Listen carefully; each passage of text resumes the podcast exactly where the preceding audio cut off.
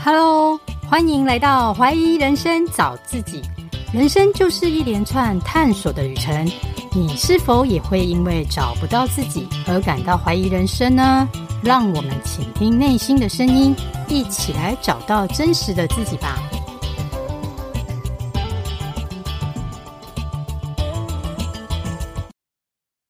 大家好，我是 Carol，今天要介绍的来宾是邱缇莹，外号圈圈。他对幸福密码心理学有研究哦，也获得论码师的证照。我们就先来欢迎圈圈。Hello，圈圈。Hi，Carol。大家好，我是圈圈。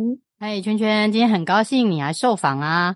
那我先跟听众朋友们来说明一下，其实我和圈圈会认识哈，是之前经营电商的时候认识的。他是一位非常会鼓励人的朋友哦。虽然当时我做电商是没有成效啦，但是我还是很感谢圈圈，在我比较低潮和迷惘的时候，会提供一些方向。所以他非常的热心，也累积了许多个案的经验，所以获得论码师的证照。那我就先请圈圈来自我介绍。不知道你为什么会想去学幸福密码心理学呢？我一刚开始会接触，是因为我的朋友。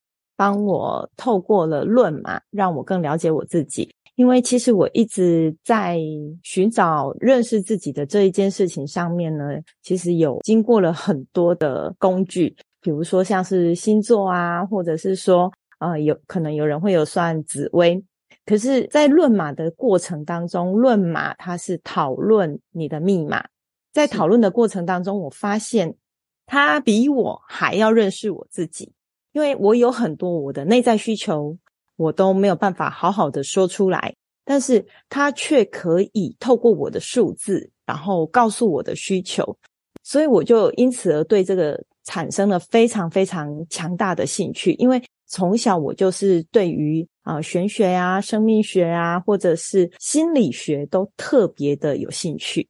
这一套目前是我接触过就是最贴近我的。在我我在跟别人讨论的过程当中，也非常非常的接近每一个人的一个状态，跟他的内在需求，以及他可以怎么做调整的方向，所以我才会对于幸福密码心理学那么的有兴趣，所以才会开始做研究。是，其实说真的哦，我对于这种神秘的密码学啊，我本来是有一些质疑的。结果之前呢，那个圈圈帮我算过，我其实我也有一点讶异，就是它是真的，就是会贴近你内心，好像很迷惘那一块，会带给你一些方法。所以我觉得也是一个认识自己的工具。那所以想请教你说，论码师它数字分析的原理跟概念是什么？是指生命灵数吗？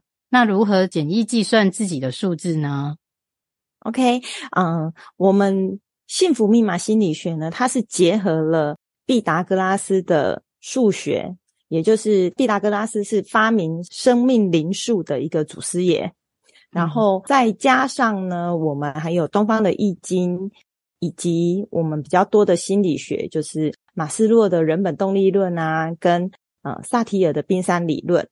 所以在这一套系统里面，它比较多的是统计学以及心理学，并不是所谓的论断式的啊、比较神秘的一个方法，像是过往我们以为的是算命的一个部分。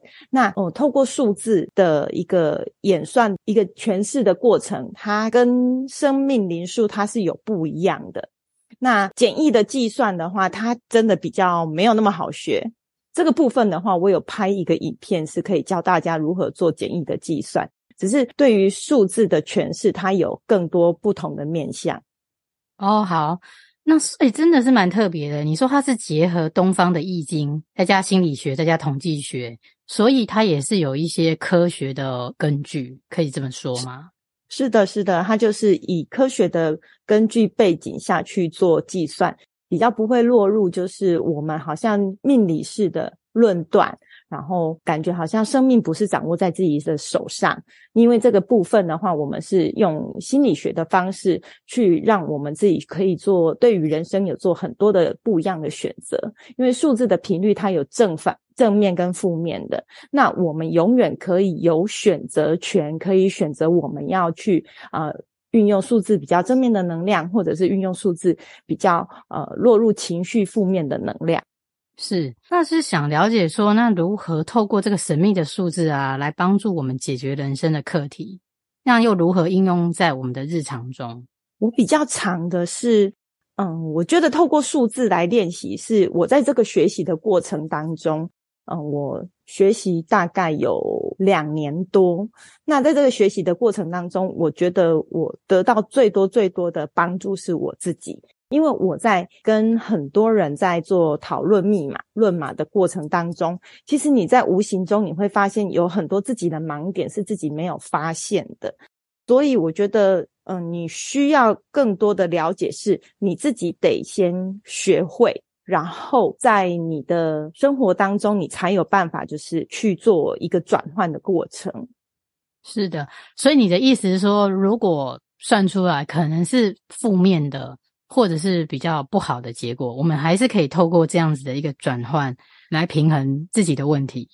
是的，没有所谓的不好的结果，所有的东西都是我们在做选择。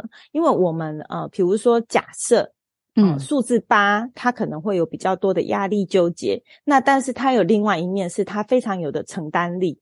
那压力呢，是来自于他想要负责任。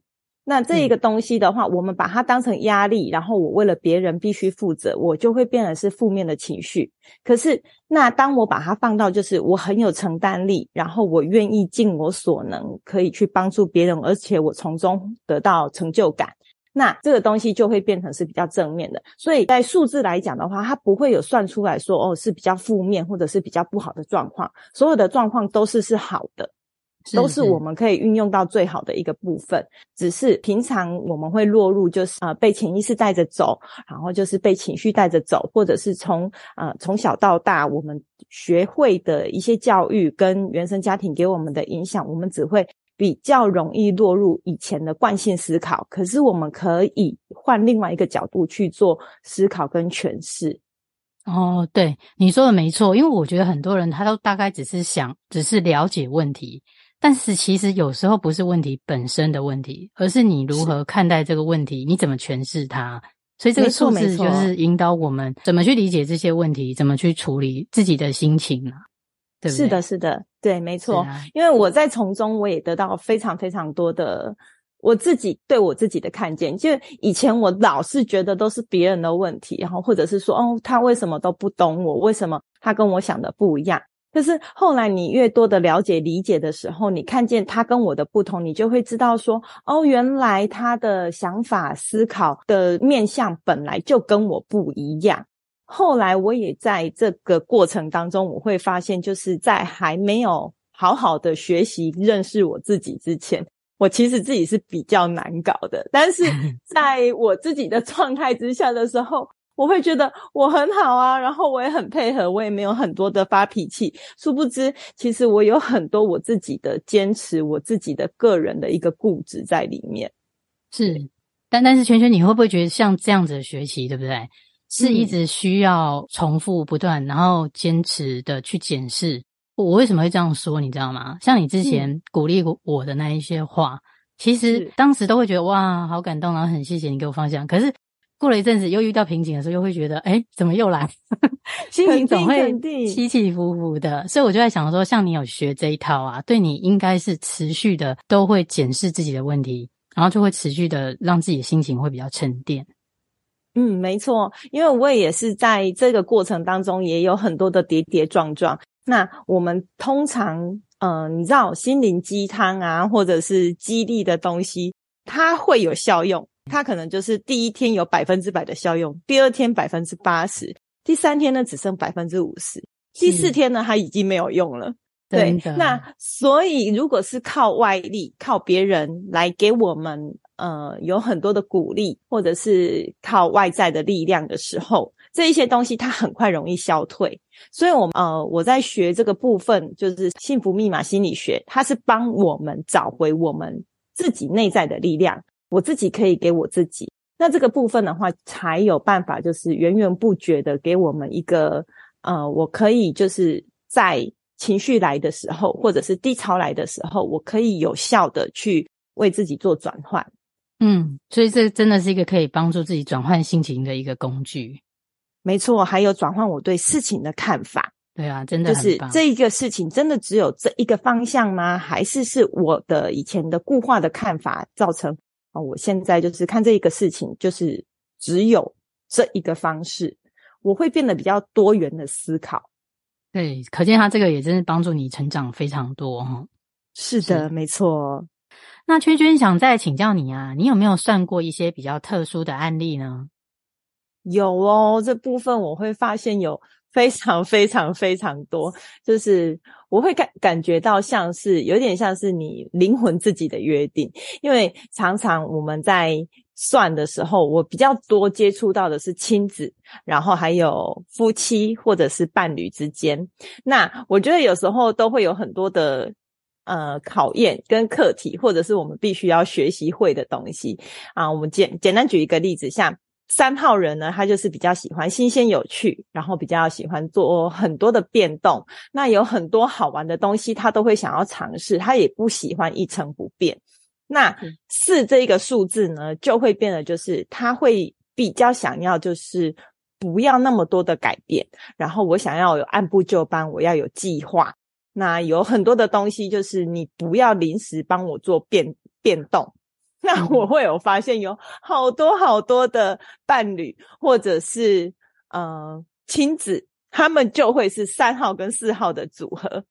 啊，对，因为像对非常非常多，就是呃，假设就是我们常常都会遇到，我我每次看到就是算出来的时候，就是算到那个数字。算不是算命哦，就是我把数字，就是、嗯、呃，我们这个演算方法，我会我们会写一个全字，那在呃全就是全部的全，嗯，好，那就是我们之所以会叫它是用全字来写的话，就是因为就是全字呢，是我们人生全部的讯息都在里面了，对。那在全息图的里面呢，有七个数字，它会很。就是影响我们是最多的，因为这是我们与生俱来的能力。那我们在常常就是我在看到的时候，就是全息图一写出来，一画出来，然后你就会发现，哇哦，原来呃，你之所以会觉得对方很难以沟通，是因为他跟你是完全不同的类型。是，对对，就像呃，比如说我有一个比较经典的例子，就是呃，他老婆呢已经订好了要去吃海底捞。嗯，然后海底捞呢，它那时候一刚开始开的时候，其实不好订，那大概订了两个礼拜以后才可以吃海底捞。那要在去的路上呢，这一个先生呢，他是三号人，老婆是四号人，嗯、不好意思，我刚刚没有说，老婆是四号人。嗯，好，那四号呢，我前面有讲到，他不喜欢被改变。然后有很多东西，他需要有计划性，有计划对他来讲的话会比较有安全感。那老公呢，刚好是三号人，那三号就喜欢新奇有趣。那在去的路上呢，老公就突然就被一个很闪亮的那种呃招牌给吸引住了，因为是他是全新开的一个海鲜餐厅，然后餐厅整个装潢好美，好美，好美。三号人也好喜欢那种有灯光效果很赞的一个地方。嗯、那而且。刚好呢，又是新开幕。今天呢，来吃两个人来吃呢，有送一只龙虾。哇，很吸引人。说哦，对，非常吸引人。对老公来讲说，哦，这个好赞哦。然后他就讲说，老婆，我们去吃这个。他就说，嗯、不行，我们已经讲好的，海底捞好难订。老公就说：“哇，真的呢，我们去吃这个东西，而且他只只有今天才有送龙虾，哎，而且你看它这 bling bling 的那么漂亮，它只有今天才送。海底捞一都一直都在啊，我们还可以再去吃。”老婆说：“不行，我们已经说好的。”哇，那这冲突很大。没错，然后他们因为。像这样子的事情，他们其实已经大大小小已经冲突过好多次。那这一次是一个累积的一个爆发点，嗯、这一次要吵到说我要跟你离婚，太严重了吧？因为我觉得我是四号人，嗯、我好像没有那么坚持诶、欸、所以可能还是、嗯、对对，可能你没有那么坚持。那有一些四号人，或者是说呃，他有一些呃，在比较特别的位置上面，假设他是在家庭码，然后他就会对呃比较熟悉的人有。这个规范会更多一点。那或者是说，哦、呃，他可能会放在一个就是入口的位置，入口码，他所有的起心动念，他都是不喜欢有任意的被变动。对，嗯、那所以并不是每一个四号人他都是那么不可的被变动。那要要加上说，比如说你的全息图里面你又有四又有三，哦，那这个变动对你来讲的话，哦，你是可以接受的范围。那如果他完全没有可以变动的这一些数字的话，对他来讲会太没有安全感，而且早就已经说好了。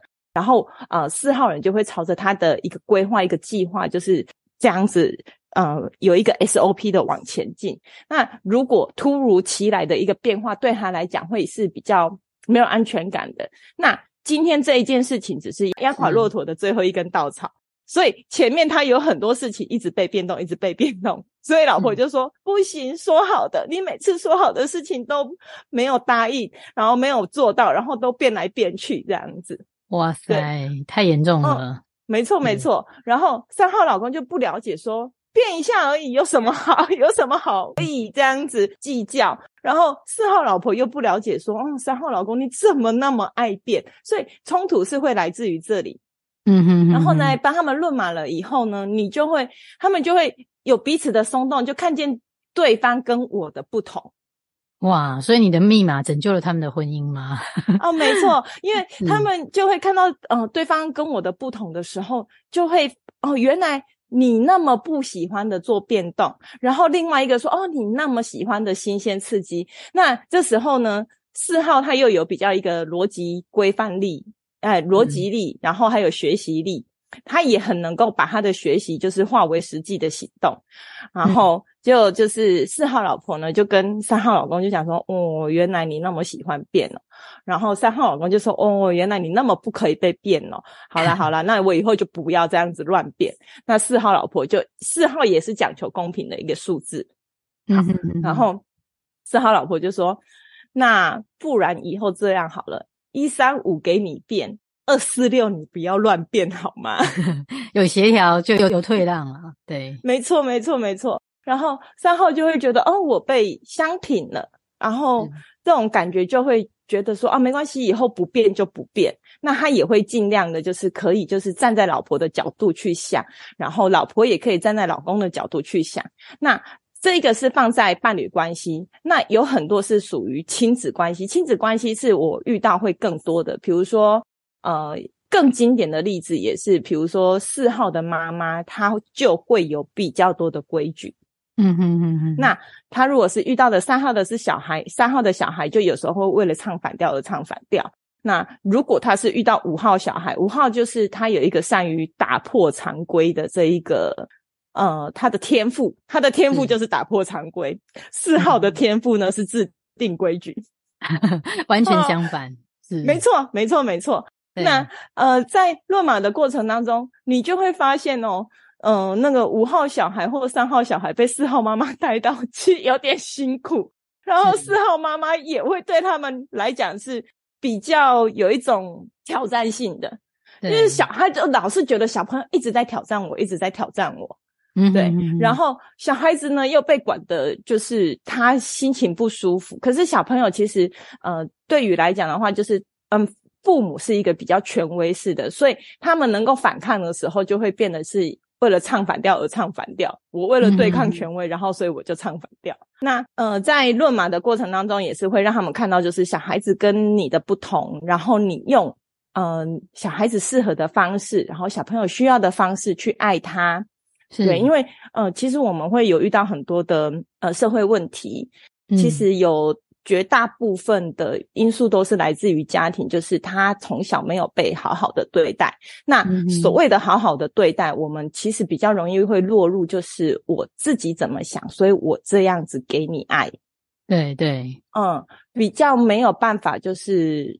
确实的换位思考，因为小孩子他能够阐述的语言也不多，他能够表达他的需要跟想要的也不多，也不容易，嗯、所以，所以我们就会比较固化式的，就是以我已经曾经有接受过的教育，或者是我自己喜欢的方式去对待小孩。对，那当我们了解小孩需要的跟我们是不同的，我们给他他需要的。然后让他去做一个适性发展，呃这个亲子关系的一个松动的时候，其实会让我们整个，我觉得家真的是社会最小的一个单位。我们的家庭如果和谐的，整个社会它其它是其实可以更多朝向更好的一个方向去做发展的。因为我们所有的烦恼其实都是来自于人际关系。那这个人际关系最常在我们身上发生的，就是二十四小时跟我们都一直在贴近的，就是我们自己跟自己的关系，也是一个人际关系，还有我们跟家人的关系。嗯哼哼哼，对。然后，呃，我在这中间论马的过程中间，我是得到比较多的反馈，是就是他跟小孩子的关系松动了，然后小朋友他用了小朋友喜欢的被喜被喜欢对待的方式对待，那小朋友呢、嗯、也会回过头来，就是哦，他也愿意就是配合妈妈的一些事情啊，父母的一些事情。我我觉得常常讲妈妈好像比较偏颇一点，因为比较常来论嘛，就是想要呃讨论关系的比较多是女孩子女生，嗯，对。但是当然男生现在的比例也是有越来越多，也是有越来越多，对。对，所以我刚刚就会比较常讲的是妈妈的角色。那其实父母应该是要用父母的角色，因为现在也有很多爸爸对于这一块也有非常非常多的在意跟进步。我觉得这都是很棒的一个。进步让我觉得很舒服，然后还有就是他们真的在这个论马的过程当中得到了就是小小的幸福，然后这个小小的幸福是一直一直一直累积的，就是他们会讲说，哦，我们今天家我们家小朋友有做了什么样的转变，但是我以前一直要求他，然后可是他却没有做到的，可是他现在却主动做了。嗯嗯对，嗯，那这个反馈就会让我哦非常的开心，就是更乐于去做这样子的。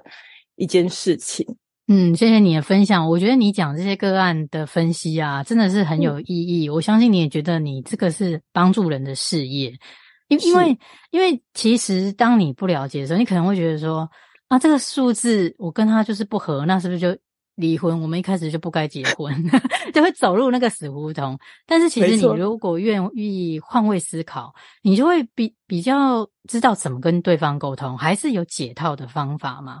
对不对？没错，没错，对，对，就是我们与生俱来选择我们的个性是怎么样，那有可能我们也会选择我们的伴侣是怎么样子，他一定有某方面是非常吸引你。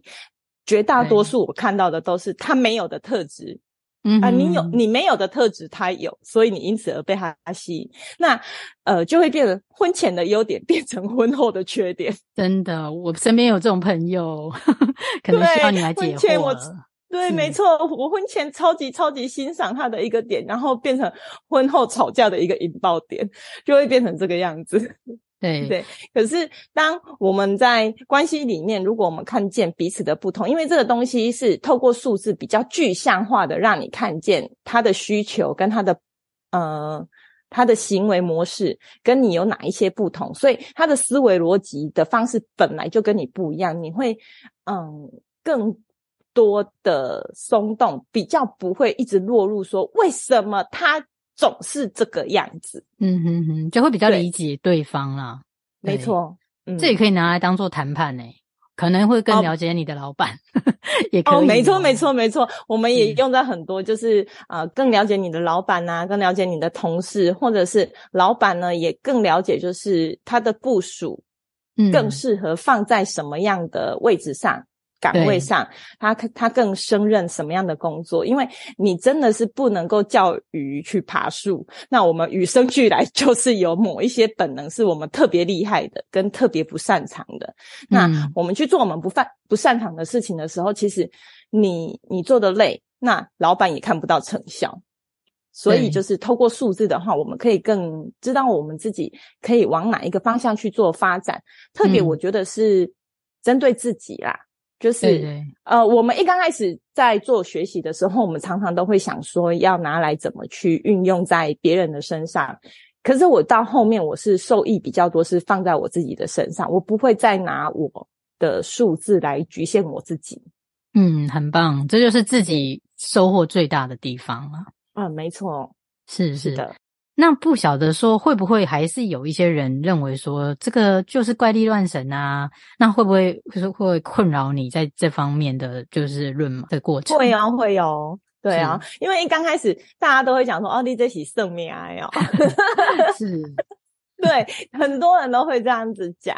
那对呃，所以我才我们这个才会做，需要做一些小小的推广。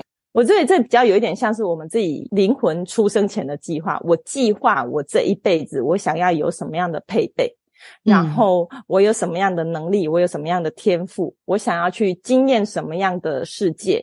然后，所以呢，我会与生俱来带有这样子的一个天赋跟能力。但是要怎么使用这一些数字呢？还是取用，还是取决在我们自己身上。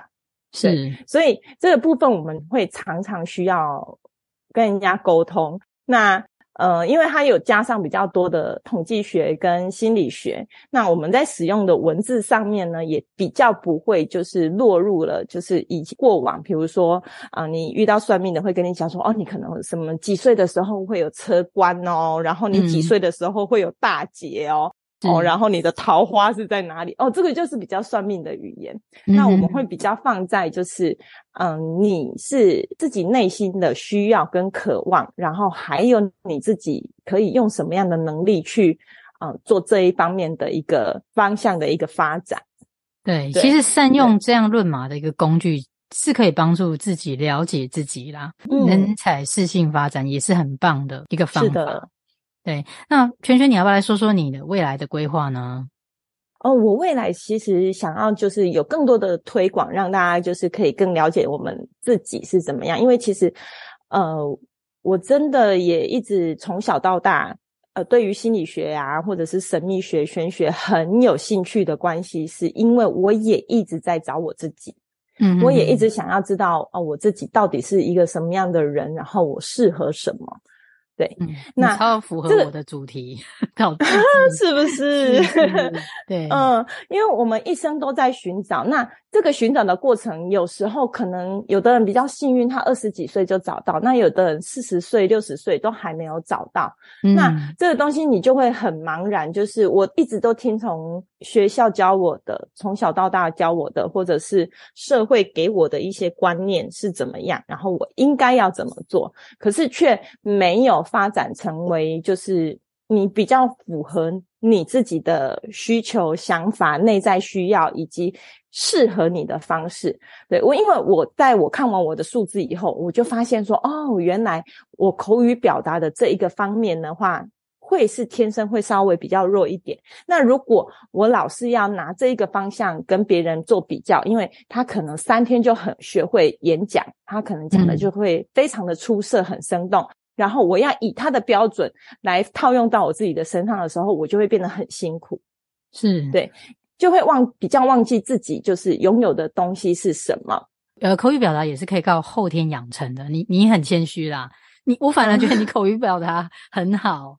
对啊。哦，这个是需要透过后天刻意练习的。我知道我可以做得到，但是如果我要用，嗯、呃，比如说他天生就很厉害，然后他的他三天就学会，我要拿三天就学会的这一个方方向套用到我自己身上的时候，我自己会变得很辛苦。嗯，那我会知道，说我刻意练习也可能可以达到他那样子的程度，但是我也许我花的时间是一个月，对，就更努力，嗯，我就会，对啊，对，我就会放过我自己，我不会让自己那么的纠结在说，嗯、哦，为什么别人都比我厉害？是是，你会更多的看到自己的，呃，需要做更多努力的地方，然后你自己做得好的地方，你也会变得说就是。比较肯定自己，因为像呃我的全息图里面跟你一样，就是有一个四，那四的人呢，做 SOP 啊，做规划啊，然后说呃把第一点、第二点、第三点、第四点、第五点要 做什么事好，没错，步骤列好，这个东西对你来讲很轻而易举。可是对于啊全息图里面没有四的人，哦，这件事情对他们来讲是困扰的。是是，有好有坏啦，要取其自己的优点，对对，没错没错没错。然后这时候我就会哦，我就会学习欣赏，看见自己的好。那我想要朝着哪一个方向去前进，但是我比较不足的地方，我就不会那么要求自己说哦，我要想要在三天以内学会口语表达。嗯嗯嗯，嗯，对，靠后天补足也可以。没错，没错，对，所以我就是未来朝着的方向，我是想要在更多的推广，就是幸福密码心理学，可以让更多人知道，就是自己适合什么，然后你朝着自己适合的方式去发展，然后你会让自己就是事半功倍，比较不会就是你总是就是。呃，像我刚刚说的，就是你是一只鱼，然后你一直要去学猴子爬树，可是这个是终其一生，你搞不好你都很难学会，或者是几乎学不会的。对，对去强求自己，对。但是你在水里面，你就是可以很悠游自在，嗯、然后呃，你你的发展就会非常非常的好。对，对对，还是要知道自己的优缺点，然后看是要补足哪一方面会比较来得快。是的，是没错，没错。那你有没有一些建议可以就是分享给处在迷惘中的听众朋友，要如何更加了解自己并选择适性的路呢？嗯，我想要给的建议是，就是。在于生活中，我们会遇到有很多很多的困境、困难，或者是我们常常会落入就是回去自己的一个负面情绪里面。但是，呃，我在这个学习的过程啊，或者是在论马的过程，我会发现，就是有这一些困境，它其实是有美意存在的。它会让我们有比较多的学习，可以呃，我们在面对同一件事情的时候，可以用不一样的角度去面对。然后结果就会不同，所以生命永远是在我们自己手上，我们是可以随时创造出新的不同的结局的。对，嗯。我拥有的生命密码，可能我是比较固执的人，那我也有可能可以把这一份固执呢放在就是嗯，可以创造出更多的好给大家。那我的这一份固执呢，就会变成一份是坚持，就不会变得是固执了。对，那所以随时随地，生命是掌握在我们自己的手里的。对，我们随时都可以呃转换跟创造。对，是的。你看，即使圈圈学的这些论码啊，它也是在鼓励我们大家，嗯、生命是掌握在自己手里的。我们任何人了解自己之后，都还是可以对未来做一些改变跟优化的。没错。好啊，那我会把圈圈的相关连结都放在节目的资讯栏，希望听众朋友们也能来支持圈圈。那如果对于圈圈的咨询有呃有兴趣的啊，也可以联络他哦。那我们就下周见哦，谢谢圈圈，谢谢 Carol，谢谢，拜拜喽，谢谢，拜拜。拜拜。节目的尾声，我来做一下总结。圈圈学的幸福密码心理学是他认为最贴近了解自己内在需求的工具。今天的节目中呢，他带给了我们以下几点思维：第一点，什么是幸福密码心理学？它是结合了毕达哥拉斯的数字学、东方易经、心理学以及统计学的原理，由自己的生日推算出多项联合密码的组合。进而形成生命密码全息图。第二点，幸福密码心理学的论码能帮助我们什么呢？它有别于传统命理式的断论，而是能透过它来了解自己的天赋优势、个性，善用自己的密码，可视性发展，并解决人际关系的相处。第三点，生命密码是否有好坏呢？论码的数字并没有好坏的含义。例如，你算出来的数字代表的是固执，你就可以把它善用在对的地方，让它变成是一种坚持，而不只是固执。所以，密码教我们了解自己的强项与其需要补足的不足之处。